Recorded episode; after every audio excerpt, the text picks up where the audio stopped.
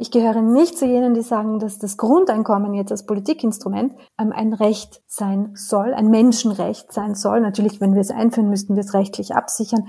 Aber ich glaube jetzt nicht, dass das ein unveräußerliches Menschenrecht ist.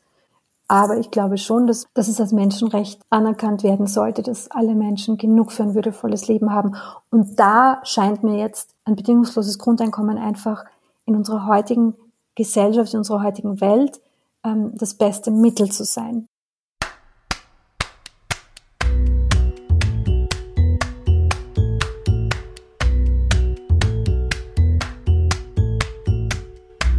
Willkommen beim Sozialpod, der Podcast, in dem sich alles um soziale Themen in Österreich dreht.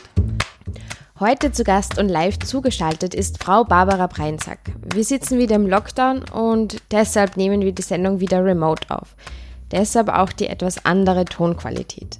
Mit meiner heutigen Gästin spreche ich über ein sehr kontroverses Thema, das BGE, kurz für das bedingungslose Grundeinkommen.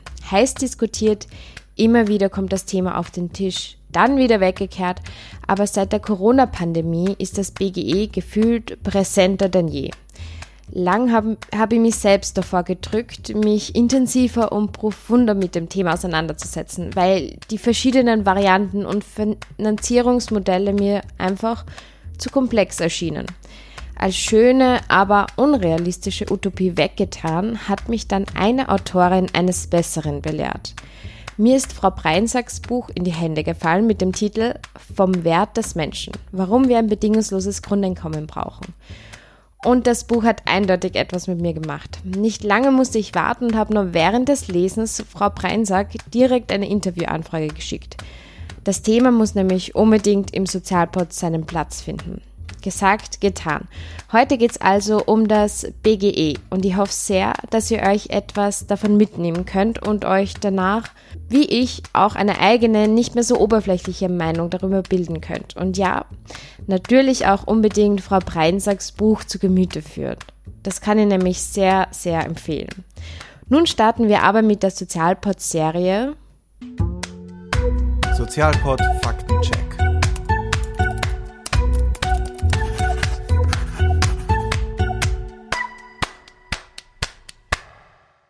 Jetzt noch eine kurze Vorstellung meiner Gästin. Frau Breinsack ist Professorin am Institut für Politikwissenschaft an der Universität Wien.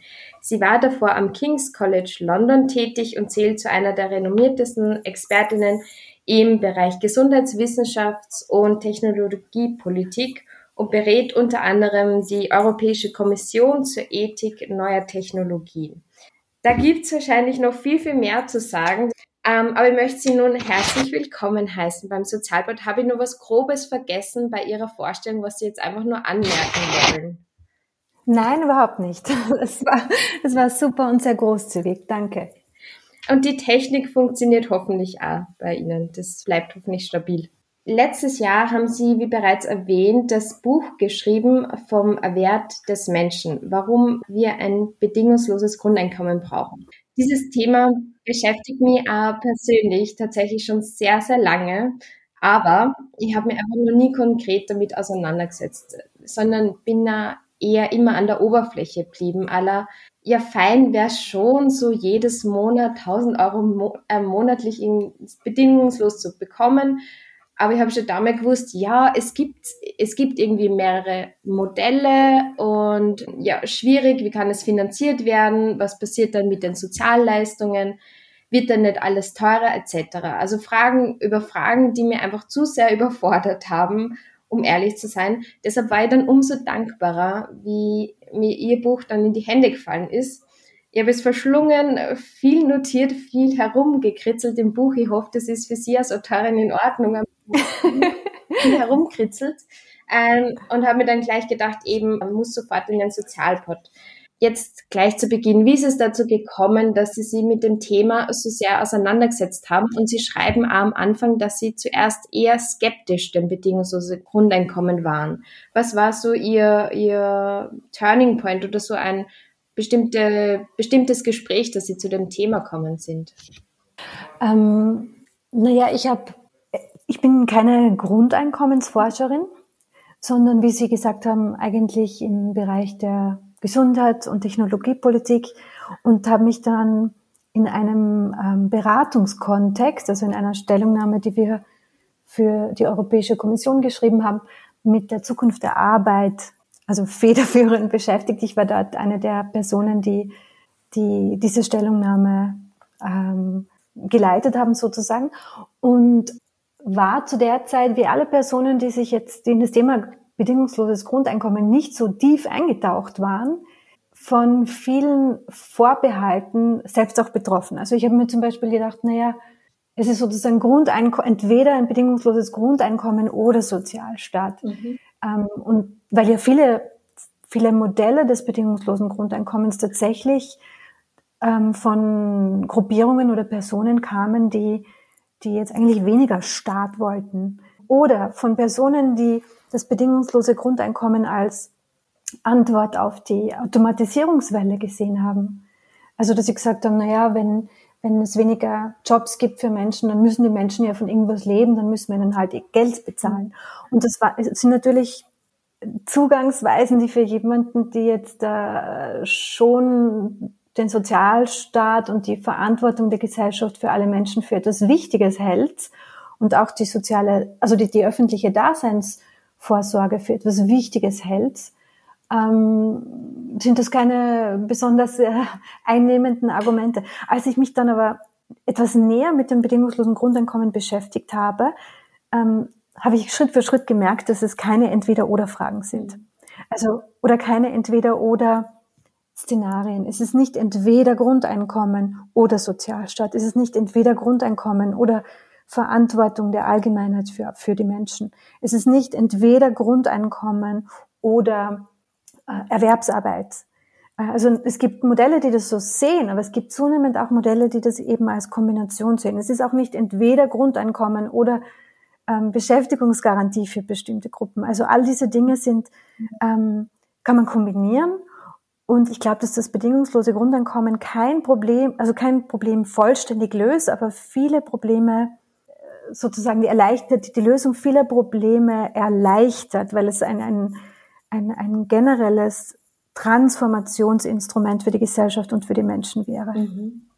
Ja, mein Ziel für heute ist es, dass wir genau diese Fragen und diese verschiedenen Kombinationsmöglichkeiten und Fragen, die einfach so herumspucken, in der Luft hängen, ein bisschen fassbarer machen und ja, dann natürlich auch ganz klar Lust auf ihr Buch machen, dass sie das dann alle Zuhörerinnen und Zuhörer dann gönnen.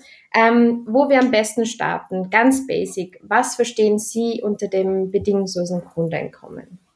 Unter dem bedingungslosen Grundeinkommen verstehe ich, wie, wie, wie ähm, viele in der Community eine Zahlung, die in regelmäßigen Abständen, also normalerweise wird das monatlich vorgesehen, an alle Personen gehen, die ein individuell, also an, an, jede Person in einem Land, das kann ich dann auch gleich näher ein, ausführen, wo man die Grenzen zieht.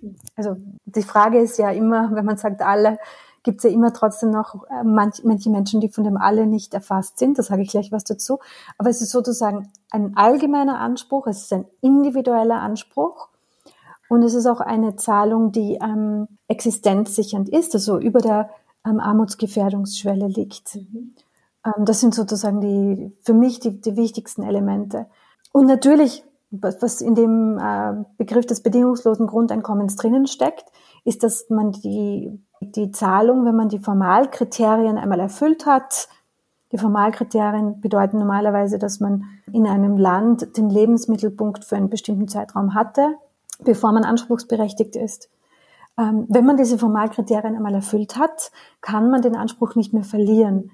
Also ich kann den Anspruch auf das bedingungslose Grundeinkommen nicht verlieren, weil ich entweder eine Erwerbsarbeit finde oder meine Erwerbsarbeit aufgebe oder weil sich irgendwas in meiner Familienkonstellation verändert oder im Haushaltseinkommen. Also man kann sozusagen den Anspruch dann nicht mehr verlieren. Das sind die wichtigsten Kriterien. Mhm und da die Begrifflichkeiten bedingungslos und universell. Also die waren, die waren für mich auch sehr wichtig, dass ich die beim Schirm gehabt habe, was bedeutet eigentlich wirklich bedingungslos und was bedeutet wirklich universell.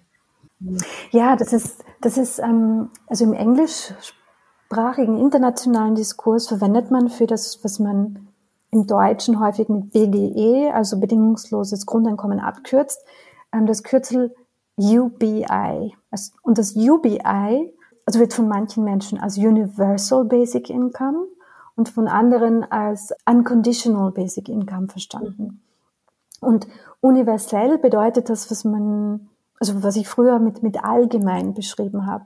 Es ist nicht etwas, was jetzt nur langzeitarbeitslosen Menschen zusteht oder nur ähm, Menschen, die bestimmte andere Kriterien erfüllt haben. Also es ist wirklich ein Anspruch, den alle Menschen haben, wobei das alle eben dadurch eingeschränkt wird, dass man sagt, man bekommt es jetzt nicht, wenn man als Touristin im Land ist zum Beispiel, das wäre ja auch absurd, ähm, sondern bestimmte Formalkriterien muss es geben. Äh, und diese Formalkriterien sind dann zum Beispiel Lebensmittelpunkt oder dass man gemeldet ist in einem Land. Das ist so ähnlich, wie das heute schon in Alaska der Fall ist. In Alaska gibt es ja diesen Ölfonds, den Alaska Permanent Fund, und der zahlt sowas wie ein Grundeinkommen aus. Also ich würde es nicht ein Grundeinkommen nennen, weil es von der Existenzsicherung weit entfernt ist. Aber um hier anspruchsberechtigt zu sein, muss man in den letzten zwölf Monaten einen bestimmten Zeitraum in Alaska den Hauptwohnsitz gehabt haben. Also so ein Kriterium ist schon wichtig und das darf man nicht mit der Bedingungslosigkeit verwechseln. Mhm. Also die, die Bedingungslosigkeit bedeutet wirklich, dass wenn man, wenn man sozusagen mal zur Grundgesamtheit gehört, die das bekommen, dass man es dann eben nicht mehr verlieren kann. Ähm, und das ist das Unconditional. Also durch Verhalten oder andere Lebensumstände verliert man den Anspruch auf das Grundeinkommen nicht. Man, man könnte es verlieren, und da verschwimmen natürlich die Grenzen etwas, das, das ist schon klar. Man könnte es verlieren, wenn man dann wegzieht. Ja, wenn es in einem Land ein Grundeinkommen gibt und in einem anderen nicht, wenn man dann aus dem ersten Land wegzieht, würde man irgendwann den Anspruch verlieren. Aber es geht um diese Grundgesamtheit in einem Land. Ja. Das bedeutet allgemein. Ja. Ähm, dazu gab es auch schon in der Vergangenheit einige Experimente. Es hat das finnische Experiment gegeben oder kanadisches Experiment und die waren also alle nicht wirklich bedingungslos und alle nicht wirklich universell. Warum glauben Sie, dass es, dass diese Experimente auch nicht funktioniert haben? Aus diesem Grund? Ähm, es sind zwei wichtige Aspekte, die Sie jetzt ansprechen. Also das erste ist, dass die Experimente nicht universell, also nicht allgemein waren. Das ist vollkommen richtig. Das ist wichtig dazu zu sagen, wenn Menschen sagen, na ja, es, das Grundeinkommen gab es ja schon dort und dort und es hat funktioniert oder es hat nicht funktioniert, ja, je nachdem, wie man es einschätzt.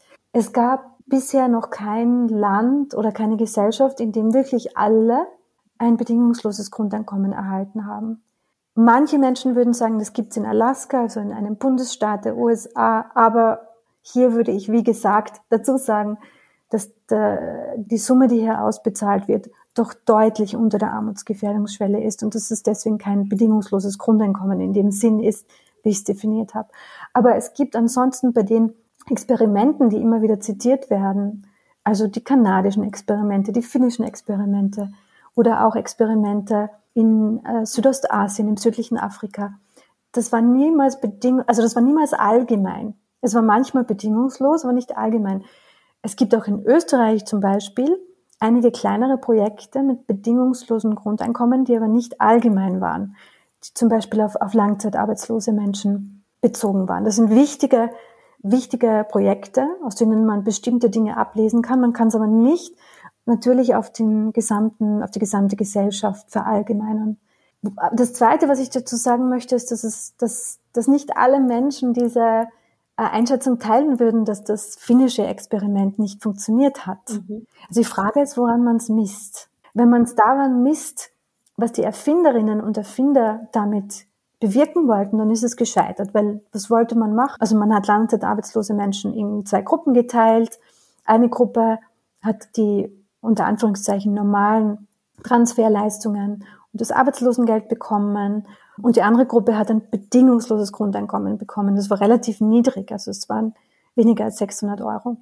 Aber man hat versucht, also man hat, man hat ähm, überlegt, ob vielleicht die Gruppe mit dem bedingungslosen Grundeinkommen, weil sie beim, also wenn sie zum Beispiel Teilzeitarbeit annehmen, weil sie dann das Grundeinkommen nicht verlieren, während sich ja in der ersten Gruppe die Sozialtransfers und die Arbeitslosenzahlungen reduzieren und dann ganz wegfallen, ob das vielleicht ein Anreiz wäre, wieder in die Erwerbsarbeit zurückzugehen. Also die, noch einmal ganz kurz gesagt, das Experiment hat versucht zu erforschen, ob Menschen, denen man bedingungslos Geld gibt, ob die schneller in die Erwerbsarbeit zurückgehen oder leichter in die Erwerbsarbeit zurückgehen als die anderen. Und in der Hinsicht hat das Experiment keinen Erfolg gezeigt. Mhm. Wo es aber doch Resultate gezeigt hat, die viele als Erfolg verbuchen würden, ähm, ist, dass, ähm, dass zum Beispiel die Menschen sich gesünder gefühlt haben. Das hat sich in unterschiedlichen Studien gezeigt. Also bedingungslose Existenzsicherung lässt die Menschen gesünder werden, psychisch, physisch. Der Verein Mein Grundeinkommen in Deutschland hat das auch anhand von einigen Fällen dokumentiert, wo auch gesundheitliche Beschwerden sich reduziert haben. Einfach, man kann das so begründen, dass die Leute wahrscheinlich auch einfach weniger Stress haben und dass auch der Gesundheit förderlich ist, man schläft besser und so weiter und so weiter. Das ist durchaus plausibel. Und die Menschen fühlen sich auch weniger gedemütigt. Mhm. Ja. Das ist natürlich etwas, was jetzt spezifisch für langzeitarbeitslose Menschen ist, die halt leider viel Erfahrung, viel negative, stigmatisierende Erfahrungen gemacht haben. Das heißt, wenn wir jetzt mit einer anderen Bevölkerungsgruppe ein bedingungsloses Grundeinkommen ausprobieren würden, würde sich wahrscheinlich diese Erfahrung der Nicht-Stigmatisierung nicht wiederholen, ja, weil, weil die, wenn, wenn man eine Bevölkerungsgruppe nimmt, die nicht stigmatisiert ist oder die sich nicht stigmatisiert und gedemütigt fühlt, dann fällt das natürlich weg. Ähm, aber lange Rede, kurzer Sinn. Die kanadischen Experimente und auch das finnische Experiment haben schon in mancherlei Hinsicht Erfolge gezeigt, also die ich jetzt persönlich als Erfolge verbuchen würde. Man muss immer aufpassen, man kann es nicht auf die allgemeine Gesellschaft generalisieren, weil, wir eben bisher kein einziges ähm, Land haben, in dem wirklich alle ein bedingungsloses Grundeinkommen bekommen haben. Mhm. Und genau die positiven Effekte, die man aus den Experimenten rauslesen kann, mit denen kann man ja dann weiterarbeiten. Ähm, zum Thema Arbeit. Ich finde es spannend, dass Sie gesagt haben, dass Sie, dass es nicht so aufgegangen ist, das Experiment, das finnische Experiment, dass Sie nicht zurück in die Arbeit gegangen sind. Und da kommt auch die Frage, was ist der Wert der Arbeit? Was ist dann der Wert der Arbeit, wenn wir bedingungsloses Grundeinkommen haben? Es ist ja so sehr mit unserer Identität und mit sozialem Ansehen verbunden. Was passiert dann mit der Arbeit oder was passiert dann mit dem Wert der Arbeit? Ähm, ja, das, das ist ein, ein, ein sehr, sehr wichtiger Punkt, weil viele Menschen ähm, und, und ich auch bis zu einem gewissen Zeitpunkt auch ähm, davon ausgehen, dass ein bedingungsloses Grundeinkommen ähm, die Menschen von der Arbeit abhalten würde. Ich sage es einfach mal so. Also was ich sehr häufig höre, wenn ich mit Menschen spreche, die sagen, ja, ähm, ich finde eigentlich die Idee des bedingungslosen Grundeinkommens super, aber meine Sorge wäre, dass die Menschen dann nicht mehr arbeiten, wenn sie eh so Geld kriegen. Und da, da kann man zwei Dinge drauf sagen. Das, das erste wäre, dass Menschen, auch wenn sie jetzt keiner bezahlten Arbeit nachgehen, ja trotzdem häufig arbeiten. Mhm. Also das beste Beispiel sind Pensionistinnen und Pensionisten, die haben, gehen jetzt keiner Erwerbsarbeit nach. Haben sie natürlich, ja. Die meisten haben ja in ihrem Leben erwerbsgearbeitet, aber sie bekommen ihre Pension nicht für aktuell geleistete Erwerbsarbeit und machen trotzdem sehr, sehr viel. Leute, die, die im Haushalt arbeiten, arbeiten ja auch. Also diese Verkürzung, dass man sagt, nur Erwerbsarbeit ist Arbeit, ist natürlich problematisch, weil, ja, das ist eh auch allen Menschen, die sich mit Care-Arbeit, mit unbezahlter Care-Arbeit, mit Reproduktionsarbeit beschäftigt haben, das ist eh klar. Also, es ist schon wichtig, glaube ich, den Arbeitsbegriff nicht zu verkürzen, was nicht bedeutet, dass man alles über einen Kamm schert und sagt, alles ist gleich gut oder alles ist gleich schwer und alles. Es gibt natürlich bezahlte und unbezahlte Arbeit, es gibt ähm, unterschiedliche Formen von Arbeit, aber es ist trotzdem auch, ähm, auch unbezahlte Arbeit. Arbeit, also und, und Arbeit, die nicht Erwerbsarbeit ist, ist auch Arbeit. Ähm, und das Zweite ist, die Experimente bisher, wenn man sich die alle zusammen anschaut, deuten nicht darauf hin, dass die Menschen, wenn sie bedingungslos Geld bekommen, nicht mehr Erwerbsarbeiten oder signifikant weniger Erwerbsarbeiten. Da gibt es keine Hinweise darauf. Mhm. Wir wissen es nicht, weil, wie ich vorher auch gesagt habe, es gibt eben keine Gesellschaft, die als ganze Gesellschaft das bedingungslose Grundeinkommen eingeführt hat.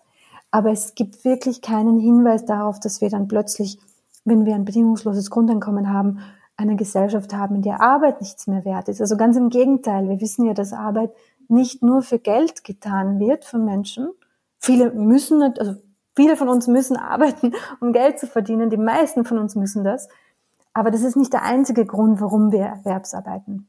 Und es gibt also einige Menschen in der, in der Grundeinkommensaktivistinnen-Szene, die sagen, es ist nicht so, dass die Arbeit bezahlt wird, sondern wir bezahlen Menschen, damit sie arbeiten können. Und mhm. Mhm. Manche Menschen würden dann eben weiterhin zum Grundeinkommen dazu Erwerbsarbeiten. Das würden die meisten tun, wage ich zu behaupten. Ähm, manche würden das vielleicht nicht. Aber wir haben ja jetzt auch schon eine Situation, in der Menschen arbeiten, die derzeit aber, also Menschen arbeiten, die nicht Erwerbsarbeiten und die derzeit aber dafür vom Staat oder von der Allgemeinheit zu wenig zum Leben bekommen. Und die Frage ist, wäre es dann nicht besser, so einen existenzsichernden Sockel zu haben, unter den niemand fallen kann? Das eigentlich ein Menschenrecht ist, also diese Existenzsicherung.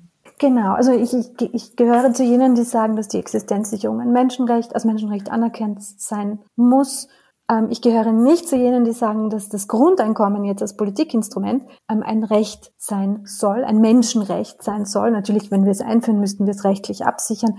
Aber ich glaube jetzt nicht, dass das ein unveräußerliches Menschenrecht ist.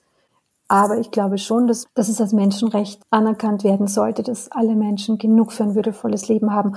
Und da scheint mir jetzt ein bedingungsloses Grundeinkommen einfach in unserer heutigen Gesellschaft, in unserer heutigen Welt ähm, das beste Mittel zu sein. Neben anderen Mitteln, ja, weil man darf ja auch nicht vergessen, wir bekommen ja gerade in der Existenzsicherung sehr viel über die öffentliche Daseinsvorsorge. Wir bekommen ja viel also ein großer Teil unserer Existenz wird ja gesichert darüber, dass wir für Bildung jetzt als Einzelpersonen nicht bezahlen müssen, dass wir ähm, andere Infrastrukturen haben, Gesundheitsversorgung, also Krankenversorgung, Gesundheitsversicherungen haben und so weiter und so weiter. Also dass, wenn wir uns das alles kaufen müssten, sozusagen am freien Markt, dann wäre unsere Existenzsicherung noch viel, viel, viel teurer auf der individuellen Ebene. Viel geringer.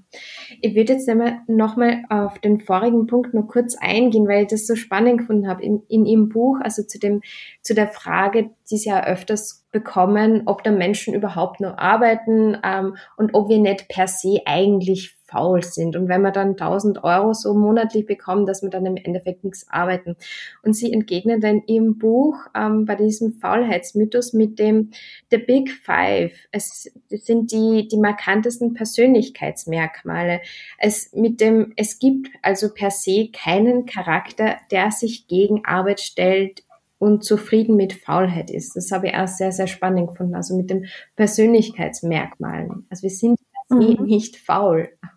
Ja, genau. Also es gibt keine Hinweise darauf, dass Faulheit, oder das, ich kann es eigentlich stärker formulieren, Faulheit ist nicht angeboren. Es gibt keine Menschen, die faul geboren sind. Es gibt natürlich Menschen, die unterschiedliche Persönlichkeitstypen haben. Aber wenn wir uns ansehen, was jetzt in der Wissenschaft zu den Persönlichkeitstypen, zu den Big Five auch gefunden wurde, kann man nur sagen, es gibt Menschen, die sind extrovertierter, die sind risikofreudiger, aber da gibt es kein Persönlichkeitsmerkmal, das das jetzt Menschen faul macht. Mhm. Es gibt Menschen, die gerne arbeiten, weniger gerne arbeiten. Das hängt davon ab, ob wir unsere Arbeit sinnvoll finden, ob wir unsere Arbeit irgendwie bestätigend und wertschätzend finden. Aber äh, das hängt nicht davon ab, ob wir jetzt ein unter Anführungszeichen Faulheitsgen haben oder nicht. Das gibt es einfach nicht. Und interessanterweise gibt es auch keine Hinweise darauf in der Forschung, dass dass äh, Faulheit angelernt ist. Also weil ja oft argumentiert wird, ähm, dass Menschen, die sozusagen mitbekommen von den Eltern oder vom Umkreis, dass wenig gearbeitet wird zum Beispiel, dass die das dann abschauen und dass die dann auch weniger arbeiten. Also man sieht in der, in der Forschung, dass auch in, in Familien, wo es, wo die Eltern zum Beispiel beide keine Erwerbsarbeit haben, dass die Kinder jetzt nicht auch erwerbsarbeitslos werden in, in, in, mit höherer Wahrscheinlichkeit. Wo, wo, ich, wo ich jetzt gleich aber dazu sagen muss, dass das natürlich nicht dasselbe ist wie Faulheit. Mm, Nur um jetzt diesen Vorwurf schon und diesen Vorbehalt den Wind aus den Segeln zu nehmen, dass man, dass man auch die Nicht-Erwerbsarbeit sozusagen ja, ähm, sich abschaut, ja, und dass das was, sowas ist, was man dann, ja. wo sich dann Generationen dran gewöhnen. Mhm. Das ist etwas, was man sehr häufig hört, aber was sich keine, also wo es wissenschaftlich keine Evidenz dafür gibt. Natürlich gibt es Regionen, wo es wo es einfach weniger Jobs gibt, ja, das, das gibt's. Und da sind natürlich dann mehr Menschen, die nicht Erwerbsarbeiten, das ist eh klar. Ja. Aber das zieht sich dann nicht durch Familien durch, dass sich die, die Kindergeneration das von den Eltern abschaut und so weiter. Ja. Wenn ich mir jetzt überlege, ähm, in meinem Bekanntenkreis, es würde das bedingungslose Grundeinkommen geben, ähm, und ich würde jetzt so durchfragen, so welchen Job würde man aufhören und welchen würde man trotzdem weitermachen? Also welche Arbeit würde man weiterhin machen? Da gibt es bestimmte Jobs, die man weniger gern verrichtet. Was passiert dann mit diesen Jobs, wo viele Menschen sich nicht so dafür begeistern können? Mhm. Also ich glaube, da gibt es unterschiedliche Typen von Jobs. Es gibt die, die viele Fähigkeiten und Fertigkeiten brauchen und schlecht bezahlt sind. Ähm, da sagen auch manchmal Menschen, ja, wer würde das dann noch machen? Wer würde zum Beispiel die Pflegearbeit machen? Weil die, die Menschen, die Pflegearbeit machen oder auch die Betreuungsarbeiten leisten, das, das ist schwere Arbeit. Das ist sehr häufig Arbeit, für die man sehr viel Ausbildung und viele Fähigkeiten braucht und trotzdem ist es schlecht bezahlt. Das ist, das sind, das ist der, der erste, die erste Gruppe der Jobs. Da würde mit einem bedingungslosen Grundeinkommen wahrscheinlich die Verhandlungsposition der, der Personen, die diese Arbeit ausüben, steigen, weil sie dann, weil, weil sie sagen könnten, um dieses Geld mache ich diese Arbeit so nicht mehr oder ich mache sie weniger Stunden, ja. Also es würde wahrscheinlich darauf rauslaufen, dass die, diese Menschen, dass diese Berufe besser bezahlt werden. Was, was absolut, also schon ohne bedingungsloses Grundeinkommen wäre das total wichtig, dass diese Berufe besser bezahlt werden, weil der Wert dieser Berufe für die Gesellschaft sehr hoch ist, weil die Ausbildung sehr häufig sehr schwierig ist und weil die Arbeit schwierig ist. Aber das ist natürlich Arbeit, die an sich sinnvoll und erfüllend ist für viele Menschen und auf jeden Fall auch sein kann. Und dann die zweite Gruppe der Jobs sind Jobs, wo man sich denkt, abgesehen von manchen, von, von manchen Leuten, die echt sehr, sehr seltene Vorleben haben, mag diese Jobs niemand machen. Ja, also irgendwo im industriellen Bereich sehr schwere körperliche Arbeit zu verrichten, Reinigungsarbeiten zu verrichten, den ganzen Tag, die sehr schmutzig sind oder Arbeiten, die sehr laut sind, wo man sich denkt, das ist für Menschen keine gute Arbeit. Das ist diese zweite Gruppe von Jobs und da wird wahrscheinlich sehr viel automatisiert werden. Das kann man in manchen Gesellschaften schon sehen, gerade das klassische Beispiel Toilettenreinigung und ich rede von Menschen, die wirklich den ganzen Tag Toiletten reinigen, ja nicht. Also Reinigungsarbeiten an sich können natürlich auch ähm, sinnvoll und, und auch positiv sein.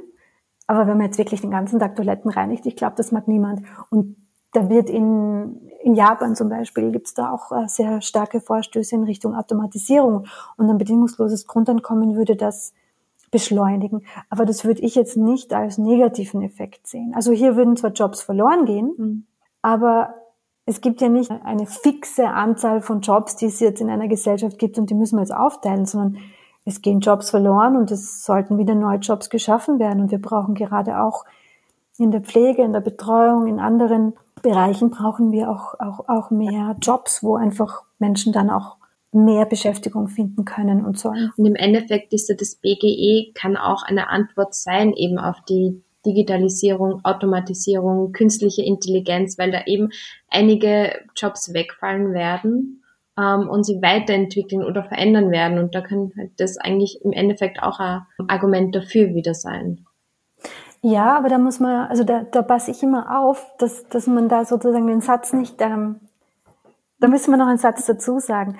Ich glaube absolut, so wie Sie sagen, dass ein bedingungsloses Grundeinkommen die negativen Folgen der Digitalisierung und Automatisierung abfedern kann. Aber nicht in dem Sinne, dass man sagt, okay, der Hans, sein Job wurde jetzt wegautomatisiert, jetzt kriegt er ein Grundeinkommen und ist zu Hause. Das ist natürlich keine Vision, die ich mir wünsche, sondern das bedingungslose Grundeinkommen hätte hier, sollte hier den Zweck und die Funktion erfüllen, dass man sagt, Erstens, die Person, die hier den Job verliert, kann nicht unter diesen Sockel der Existenzsicherung fallen, weil auch mindestens das Grundeinkommen hätte dieser Hans dann trotzdem. Und man kann sich dann leichter auch umorientieren. Man kann leichter sich dann Zeit nehmen und, und, und entweder neue Fähigkeiten lernen, wenn man das möchte, oder auch sich selbstständig machen oder irgendetwas anderes machen. Das könnte man dann mit weniger Existenzsorgen und weniger Druck tun, mit mehr Freiheit aber, und das sage ich jetzt auch gleich dazu, das Grundeinkommen alleine, das BGE alleine, kann natürlich die Digitalisierungs- und Automatisierungs- also die Probleme, die durch Digitalisierung und Automatisierung entstehen, nicht lösen. Da braucht es andere Politikinstrumente auch, wie zum Beispiel Unterstützung in Umschulung. Für manche Personen bräuchte es auch Beschäftigungsgarantien. Natürlich müssten auch neue Jobs geschaffen werden, gerade auch im, im Rahmen einer, einer Nachhaltigkeitswende im Pflegebereich, im Betreuungsbereich, in sozialen Bereichen. Also es braucht mehr Politikinstrumente dafür. Ich bin sicher niemand, die sagt, wenn wir ein bedingungsloses Grundeinkommen haben, ist, sind, sind die Probleme der Automatisierung gelöst. Das würde ich nicht behaupten. Mhm. In Ihrem Buch erwähnen Sie da auch den Begriff Donutökonomie. Das wird da jetzt vielleicht dazu passen. Also wo man nicht nur alleine das BGE einführt, sondern es in einen Kontext setzt, mit inklusiver Ökonomie, Politik, Umweltgerechtigkeit, also dass man das mitdenkt. Ähm, ja, also die Donutökonomie ist ja der, der Begriff von der Kate Rayworth. Ich finde den sehr, sehr, sehr wichtig und, und, und hilfreich den diskutiere ich jetzt an und für sich nicht in dem Buch im Detail, aber inspiriert von, von Personen wie Kate Rayworth, die wirklich politikfeldübergreifend über unterschiedliche Bereiche unseres Lebens hinweg sich überlegen, wie würde denn eine gerechte, nachhaltige Gesellschaft aussehen. Davon bin ich absolut inspiriert und, und, und ich wünsche mir, dass ein bedingungsloses Grundeinkommen, ähm, wenn es eingeführt wird, eben nicht nur als einzelnes Politikinstrument sozusagen auf die Menschen runterfällt, sondern dass es wirklich auch eingebettet ist in eine Institutionenreform, also in eine Reform der, der politischen und sozialen Institutionen. Das klingt jetzt vielleicht etwas abstrakt, aber was meine ich damit? Ich glaube, also sieben Elemente sind ganz wichtig. Das ist jetzt übrigens unabhängig vom bedingungslosen Grundeinkommen. Ich glaube, dass diese sieben Elemente für jede Gesellschaft wichtig sind und gerade auch die Corona-Krise eine Möglichkeit bietet, mhm. hier Schritte in diese Richtung zu setzen. Also wir brauchen gut finanzierte, gut funktionierende öffentliche Infrastrukturen. Wir brauchen einen sozialen Wohnbau, der sicherstellt, dass Menschen oder dass das Menschen stabilen und guten Wohnraum haben und dass das nicht einen großen Teil ihres Monatseinkommens auffrisst. Wir, wir müssen uns, und hier kommt das bedingungslose Grundeinkommen ja ganz als ganz wichtiges Element hinein. Wir müssen uns überlegen, wie wir diese, diese, diese Verbindung von Arbeit und Einkommen neu denken in einer Gesellschaft, in der die Erwerbsbiografien sehr schnelllebig werden, in der Menschen sehr schnell von einem Status in einen anderen gehen. Also ich bin heute vielleicht Solo-Selbstständige und morgen ähm, bin ich angestellt und übermorgen bin ich in Kurzarbeit. Da müssen wir uns einfach die, die, diese Verbindung aus, aus Einkommen und, und Arbeit neu denken. Wir müssen uns auch überlegen, welche Rolle die Allgemeinheit und als Vertreter der Allgemeinheit der Staat spielen soll. Also der Staat sollte in meinen Augen viel stärker auch ein sozialer Innovator werden. Wir müssen uns überlegen, welche, also wie wir Firmen, große Firmen zur Verantwortung ziehen. Stichwort Lieferkettengesetz. Wir müssen uns auch überlegen, wie wir die Rolle des Geldes in unserer Gesellschaft haben wollen, wie wir die demokratische Kontrolle über die Geldproduktion und die Verteilung von Geld erhöhen und, und letzten Endes läuft es darauf raus, dass es eine nachhaltig, ein nachhaltiges Wirtschafts- und, und, und Gesellschaftssystem braucht. Also diese sieben Elemente sind der größere Rahmen, in dem für mich, das ist jetzt meine persönliche Präferenz, das ist der Rahmen, in dem ein, ein bedingungsloses Grundeinkommen eine Rolle spielen soll. Ähm, aber wie gesagt, ich glaube nicht, dass das bedingungslose Grundeinkommen allein diese Probleme lösen kann. Da finde ich Ihre Metapher sehr sehr schön oder sehr gut verständlich. Es braucht eben das Brot für die Butter. Mhm. Butter ja. im Endeffekt das bedingungslose Grundeinkommen ist, aber das Brot eben die Basis, was Sie vorhin auch erwähnt haben. Genau, also ich inspiriert von der von der, von der Donut, von der Kate Rayworth, habe ich in meinem Buch das sogenannte Butterbrotmodell. Ähm, Sie haben es eh sehr schön zusammengefasst. Also das, das, was man als Geld bekommt, das bedingungslose Grundeinkommen. Das ist die Butter, aber die muss auf etwas drauflegen. Und dieses Brot, auf dem die Butter draufliegt, ist eben die Daseinsvorsorge, die öffentliche Daseinsvorsorge, der Sozialstaat und so weiter. Und diese, also das Brot darf nicht weggezogen werden, ja, sonst liegt die Butter sozusagen am, ohne Unterlage da. Und das ist nicht ein, ein Modell, das ich persönlich propagieren würde. Yeah. Gleichzeitig zeigt uns das Butterbrotmodell aber auch, dass wir ja schon viele Dinge bedingungslos bekommen. Ja, wir bekommen Bildung bedingungslos, wir bekommen, wir nutzen jetzt das äh, Verkehrsnetz äh, bedingungslos. Ähm, wir benutzen in, in vielerorts auch geförderte öffentliche Verkehrsmittel.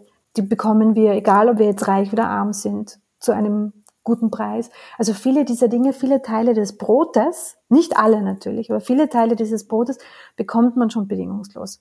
Trotzdem ist es für viele noch sehr, sehr schwierig zu denken, dass man auch die Butter bedingungslos kriegen mhm. soll.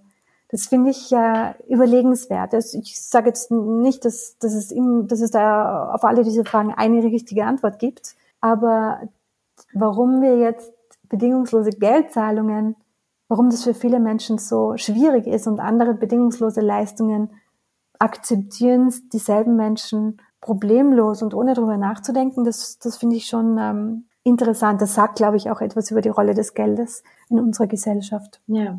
Die Frage kommt ja auch sehr häufig, was eben mit den Sozialleistungen passiert. Sie sprechen sie ja dafür aus, dass, dass es weiterhin Sozialleistungen geben soll.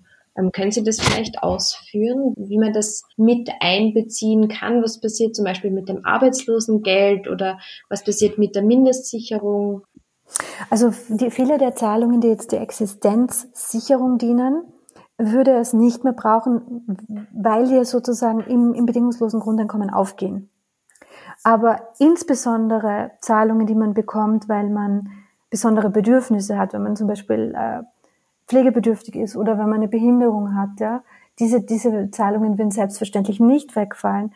Es würde auch ähm, eine Form von ähm, Arbeitslosenversicherung weiter bestehen bleiben, weil es kann ja nicht sein, dass dann Menschen, die ein höheres Einkommen haben, wenn sie wenn sie ihre Erwerbsarbeit vorübergehend verlieren, dann auf den Sockel des Grundeinkommens hinunterfallen, wenn sie einfach höhere Lebenshaltungskosten haben. Das heißt, eine Form der Arbeitslosenversicherung wird es danach ähm, weiterhin geben. Aber die Dinge, die zum Beispiel auch die Familienbeihilfe, die der Existenzsicherung dienen, die würden dann im bedingungslosen Grundeinkommen aufgehen.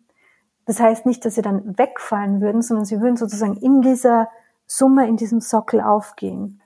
Mhm. Also die Familienbeihilfe oder die, konkret die Kinderbeihilfe bräuchte man dann ja nicht mehr, weil, weil auch Kinder ein bedingungsloses Grundeinkommen bekämen. Ab wann soll man bei, bei Ihrer Berechnung äh, bedingungsloses Grundeinkommen bekommen? Ähm, also da gibt es unterschiedliche Modelle. Ich glaube, es ist wichtig, eine gute Balance zwischen einfacher, unbürokratischer Handhabe und, und, und Abstufung zu finden. Es gibt manche Leute, die sagen, es soll irgendwie bei Kindern im Zweijahresschritt ein bisschen angehoben werden. Ich glaube, eine gute Lösung wäre es zu sagen, wir ziehen eine Grenze bei 16. Kinder unter 16 kriegen die halbe, das halbe bedingungslose Grundeinkommen und ähm, Menschen über 16 bekommen das volle. Also es wären, das wäre dann mit dem, mit dem Tag der Geburt würde das dann beginnen in der halben Höhe. Mhm. Und ab dem 16. Geburtstag bekäme man es in der vollen Höhe. Die große Frage, ähm, womit ich mir persönlich auch ein bisschen schwer dann habe vorher, war eben die Frage der Finanzierung mhm. wie das Ganze finanziert werden kann. Und wenn jeder jetzt das BGE bekommt, ob es nicht dann zu einer so einer Inflation kommt, dass man sich im Endeffekt dann auch wieder wenig leisten kann oder dass es dann auch wieder schwierig wird. Können Sie vielleicht einfach verständlich ideales, unter Anführungszeichen, Finanzierungsszenario dazu schildern, wie sie das ausgehen kann? Ja, so einfach und, verständlich ist es schwierig. Ich kann sagen, was, also wie man es auf jeden Fall nicht rechnen soll, ist, dass man sagt, es gibt so und so viele Menschen mal 1200 oder 1000, ja, und das ist dann der Finanzierungsbedarf. So kann man es nicht rechnen, weil ja auch bestimmte Kosten dann wegfallen würden. Nicht nur über die Zahlungen, die, die dann im Grundeinkommen aufgehen, sondern auch ähm, dass es zum, also weil es zum Beispiel Einsparungen im Gesundheitssystem gäbe mittelfristig. Das ist das Erste. Das Zweite, es gibt zur Finanzierung zwei Hauptzugänge. Sie haben mich ja gebeten, dass ich das jetzt äh, einfach sage, mache ich das nicht zu aufgefächert. Ähm, ein Zugang sagt, das ist auch der Zugang, der von Götz Werner äh, vertreten wird, der ist wahrscheinlich der bekannteste im deutschen Sprachraum, dieser Zugang, der sagt, wir wollen keinen, wir wollen überhaupt Abgaben auf Arbeit abschaffen und wir wollen, also dass, dass man auch keine Einkommensteuer mehr bezahlt und dass eine große, ein großer Teil der Finanzierung des bedingungslosen Grundeinkommens über die Konsumsteuern geht, also über die Mehrwertsteuer, die dann sehr stark angehoben würde. Ein Problem, das ich damit sehe, ist, dass ähm, Konsumsteuer natürlich Menschen, die wenig Geld zum Ausgeben haben, relativ stark belasten, proportional. Ja. Es gibt dann ein anderer, also der zweite Hauptzugang ist, ist das sogenannte additive Modell mit Einkommenssteuern, die weiter beibehalten bleiben. Das ist ähm, das sogenannte Linzer Modell in Österreich, das Paul Ettler auch durchgerechnet hat. Das ist ein Modell, in dem, wie der Name schon sagt, die Einkommenssteuern bestehen bleiben ähm, und in dem Menschen, die äh, jetzt schon relativ, also Menschen, die niedrige Einkommen haben, würden das dann sehr stark spüren, das Grundeinkommen. Die, die hohe Einkommen haben, würden es äh, weniger spüren. Es würde mit dem Spitzensteuersatz mitversteuert werden. Und, jetzt kommt das große Und, in beiden Modellen ähm, würden Vermögen stärker besteuert werden. Das heißt, man würde zwar Menschen jetzt das Grundeinkommen geben, man würde aber über die Vermögensbesteuerung mehr zurückholen, unter Anführungszeichen. Natürlich nicht von denselben Menschen, sondern eben von jenen, die, die, ähm, die große Vermögen haben. Und im zweiten Modell mit der Einkommensbesteuerung würde man auch natürlich, ähm, weil in den vielen dieser Modelle der Spitzensteuersatz schon etwas bei niedrigeren Einkommen greift, dass es heute der Fall ist, würde man auch über die Einkommenssteuern von den hohen Einkommen mehr zurückholen. Also das ist, das ist jetzt die einfachste Art und Weise, wie ich es äh, begründen kann. Es gibt auch Menschen, die sagen, man kann es natürlich ähm, über ähm, Ausgaben des Staates mitfinanzieren, ähm, solange die Inflation äh, nicht steigt und solange ähm, die, die Ausgaben über Wirtschaftsleistungen auch gedeckt sind.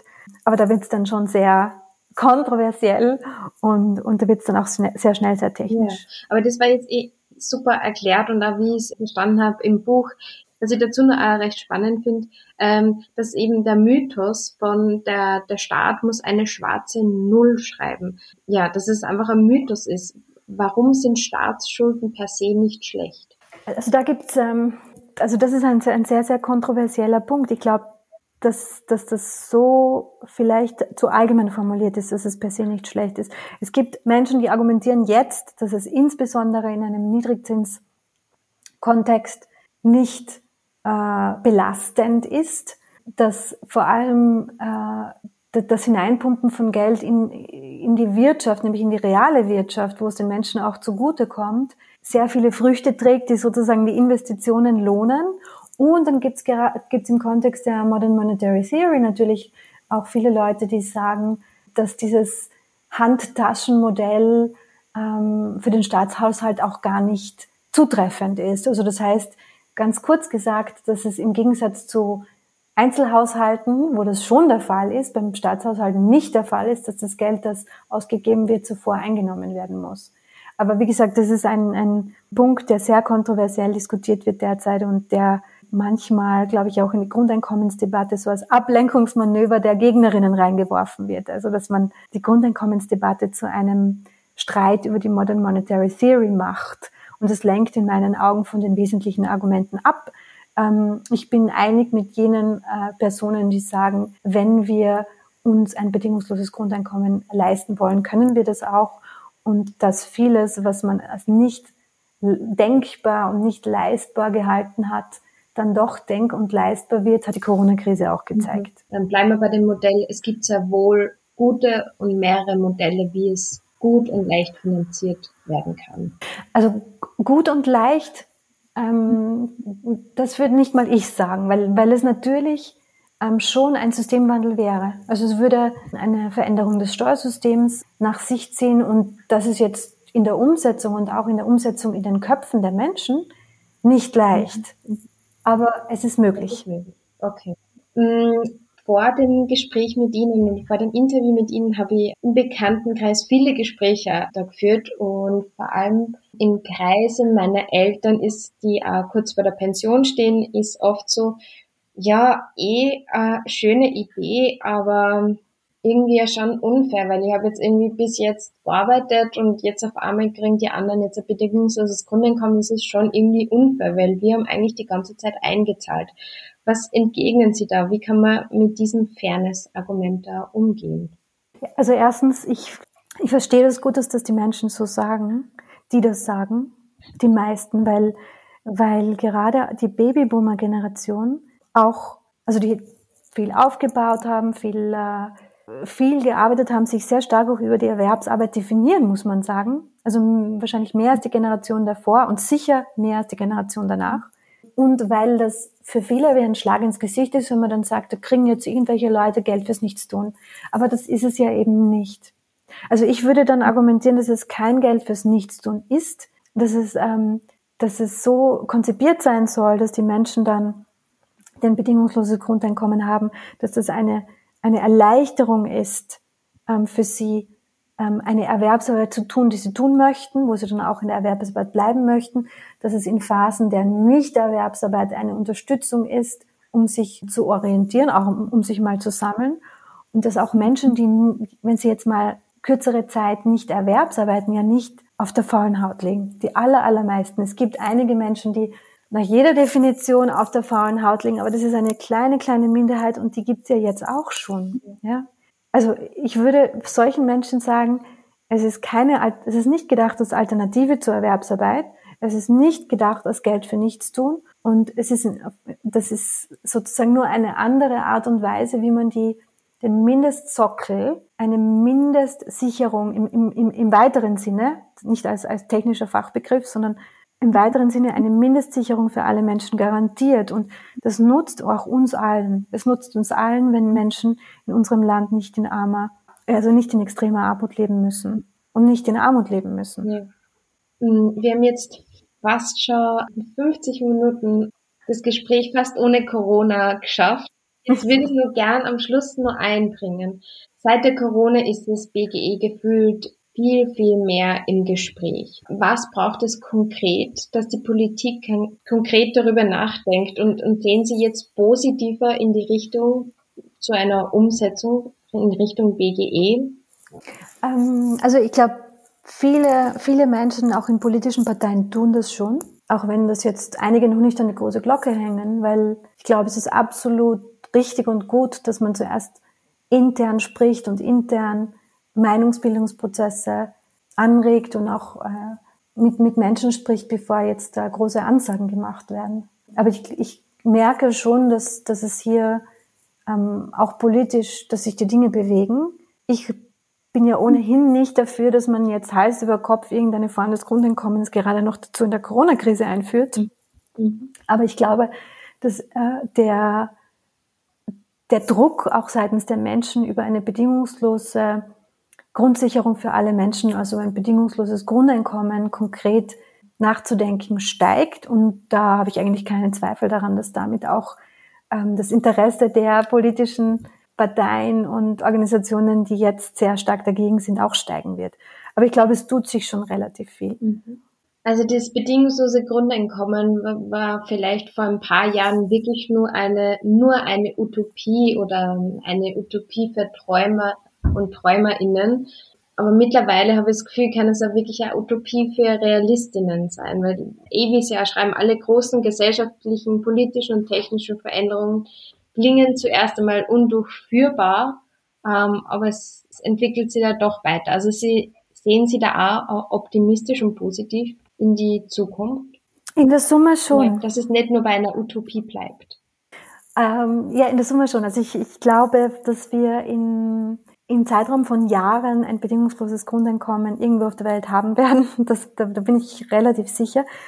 Wo ich ein bisschen weniger zuversichtlich ist die Einbettung in eine größere, in einen größeren Umbau unserer Gesellschaft, also in Richtung ein also Wirtschafts- und Lebenssystem, das für die Menschen und für den Planeten weniger schädlich sind. Da bin ich etwas weniger optimistisch, aber auch, oder einiges weniger zuversichtlich, aber auch hier bin ich hoffnungsvoll. Dass wir früher oder später in, auch in Europa ein bedingungsloses Grundeinkommen haben werden, da bin ich sehr zuversichtlich. Das wäre nur eine Frage von vorher gewesen. Jetzt schiebe ich es nun geschwind ein. Mit, wie gehen Sie mit dem Argument um, wenn wir jetzt, das, also Österreich das BGE einführt, dann kommen ja alle zu uns, weil wir das BGE haben. Mhm. Also Sie sprechen Sie ja für ein europaweites BGE aus. Mm, das ist äh, relativ unabhängig voneinander, glaube ich. Also einerseits wäre es natürlich gut, ein europaweit, also in allen Ländern Europas ein BGE zu haben. Das wäre sicher wünschenswert. Gleichzeitig wäre, wenn man, gerade auch wenn man ein, ein Grundeinkommen einführt, das die Einkommensteuer beibehält, äh, das jetzt nicht alles über eine Mehrwertsteuererhöhung löst, wäre es durchaus möglich, auch als einzelnes Land ähm, ein bedingungsloses Grundeinkommen einzuführen. Dass die Menschen dann alle nach Österreich kommen, das, auch wenn sie das möchten, das würde auch gar nicht gehen. Das geht ja schon in Europa nicht. Also ich kann ja nicht in irgendeinen, in irgendeinen EU-Mitgliedstaat und dann dort Sozialleistungen kassieren. Das geht ja heute schon nicht. Wieso sollte es dann gehen, wenn wir ein bedingungsloses Grundeinkommen haben. Ja, jetzt komme ich zu meiner Abschlussfrage. Vielen Dank, dass Sie das alles so ausgeführt haben. Ich habe auch gemerkt, im Vorbereiten sind einfach so viel, so viele Themen und so viele Büchsen, die man dann irgendwie aufmacht, wenn man sich mit dem Thema auseinandersetzt. Deshalb habe ich jetzt versucht, irgendwie einen, einen roten Faden zu bauen. Es war gar nicht so leicht, aber vielen Dank, dass Sie da auch so mitgeschwommen sind. Jetzt Natürlich. Zu meiner Abschlussfrage. Ihr, Kon Ihr Konzept geht auf. Sie sprechen sie aus, einen monatlichen Beitrag von 540 und 1500 Euro. Versicherungs- und Sozialleistungen bleiben. Na, das ist der, das sind die, das ist die Bandbreite, in dem die meisten Vorschläge sich bewegen. Also ich wäre für ein BGE genau über der Armutsgefährdungsschwelle, also ungefähr 1200. 100. Okay. Sie bekommen 1200 Euro. Versicherungs- und Sozialleistungen bleiben erhalten. Wir haben eine gute öffentliche Infrastruktur ähm, und so weiter. Also Ihre Idealversion geht auf. Wie würden Sie persönlich weiterleben, wenn Sie, wenn das jetzt ab Anfang nächsten Jahres, sagen wir jetzt 2022, ein BGE bekommen würden? Was würden Sie, was würde Sie persönlich bei Ihnen verändern? Würden Sie weiterarbeiten Genau, oder was wäre dann überhaupt das nächste Buch, das Sie schreiben würden? Also wahrscheinlich wäre das nächste Buch eines, was, was nach der, was, was passierte nach der Einführung des bedingungslosen Grundeinkommens. Ähm, und ich habe ja ein neues Buch geschrieben, gemeinsam mit Henrik Warner. Das, das kommt allerdings auf, auf Englisch im Policy Press Verlag im August raus und das heißt dann The Pandemic Within Policy Making for a Better World. Mhm. Da beschreiben wir die Begleitmaßnahmen sozusagen. Aber für mich persönlich die ehrliche Antwort ist, würde sich äh, wenig ändern, weil ich meine Erwerbsarbeit nicht aufgeben würde. Also ich gehöre zur Mehrheit jener, die die Erwerbsarbeit nicht aufgeben würden. Ich würde vielleicht auch, gerade wenn man jemand ist, die sich zum Sorgen machen neigt, äh, wie ich schon. Also ich gehöre zu den Menschen, die sich eher Sorgen machen um alles, äh, nicht so, nicht, nicht einfach so in den Tag hineinleben. Und da wäre es wahrscheinlich auch in gewisser Weise erleichternd, zu wissen, dass, dass es eben ein Grundeinkommen gibt, unter das ich nicht fallen kann. Wobei ich jetzt natürlich, das muss ich auch dazu sagen, ich gehöre ja zu den privilegierten Menschen, die große äh, Jobsicherheit haben. Also ich habe ja einen, einen Job, der zwar, also man kann jeden Job verlieren oder fast jeden Job verlieren, aber der ist jetzt relativ sicher, mein Job. Mhm. Insofern würde sich für mich unmittelbar nichts ändern. Aber wir leben ja nicht allein als isolierte Atome ich glaube, dass aufgrund der Tatsache, dass viele Menschen um mich herum von Existenzängsten befreit werden. Ich habe natürlich Familienmitglieder, Freundinnen, Freunde, die massive Existenzsorgen haben. Mhm. Aufgrund dieser Tatsache alleine würde sich für mich viel verändern. Dass sie das im Endeffekt nur zu, also zufriedener macht, weil es eben rund um sie die Menschen zufriedener sind. Ja, und auch weil ich mir dann sozusagen um andere Menschen weniger Sorgen mache, die sich jetzt Sorgen um sich selbst machen. Also das klingt jetzt alles, das klingt jetzt vielleicht so ein bisschen hausbacken, aber es ist natürlich, also ein, einer der Gründe, warum es, ähm, warum viele Menschen in Europa leben wollen, ist, weil, weil es in Europa weniger extreme Armut gibt als in wahrscheinlich allen anderen Weltteilen, womit ich jetzt nicht die Armut, die es hier gibt, irgendwie kleinreden möchte. Also die soziale Schere geht und die ökonomische Schere geht in Europa auch auf. Aber trotzdem, es werden die, also die größten und das Gros der Unterstützungsleistungen weltweit wird in Europa ausbezahlt und es gibt wenig extreme Armut im Vergleich zu anderen Weltteilen. Und das macht es nicht nur für die betroffenen Menschen einfacher, die aufgrund äh, diese Unterstützungsleistungen der Daseinsvorsorge jetzt nicht in der Armut sind, sondern das macht in Wirklichkeit für alle besser. Das gibt es ja auch mittlerweile einige Bücher dazu, die, die zeigen, dass die, dass ähm, geringere Ungleichheiten für alle gut sind und nicht nur für die, die, die weiter unten sind in der Einkommens- und Vermögenspyramide. Ja. Vermögenspyramide. Ja, vielen, vielen Dank für Ihre Zeit, ähm, für das Buch, aber jetzt auch, dass Sie eben, wie vorhin schon erwähnt, Sie da so mit dem komplexen Thema eben auseinandergesetzt haben und dann immer wieder für, für Interviews bereitstehen, um das nur mal ganz aufzudröseln. Und für mich macht es jetzt an, viele Sachen jetzt nur mal greifbarer und ja, super erklärt. Also ich finde auch in Ihrem Buch merkt man, dass Sie sich einfach wahnsinnig viel damit auseinandergesetzt jetzt haben. Echt vielen, vielen Dank. Ja, vielen Dank für die Einladung und danke für die, für das Gespräch auch, das sehr interessant für mich war. Ich werde dann das Buch nur verlinken und hoffe, dass das jetzt alle Zuhörenden dann gleich jetzt ähm, vom Buchhändler, Buchhändlerin ihres Vertrauens dann kaufen werden. Ja, und dass wir eines Tages der Utopie wirklich näher kommen. Ja, vielen, vielen Dank, Frau Preinsack, für, für das Interview. Dankeschön. Sehr gerne und alles Gute Ihnen, Frau Wingsen. Ja, danke.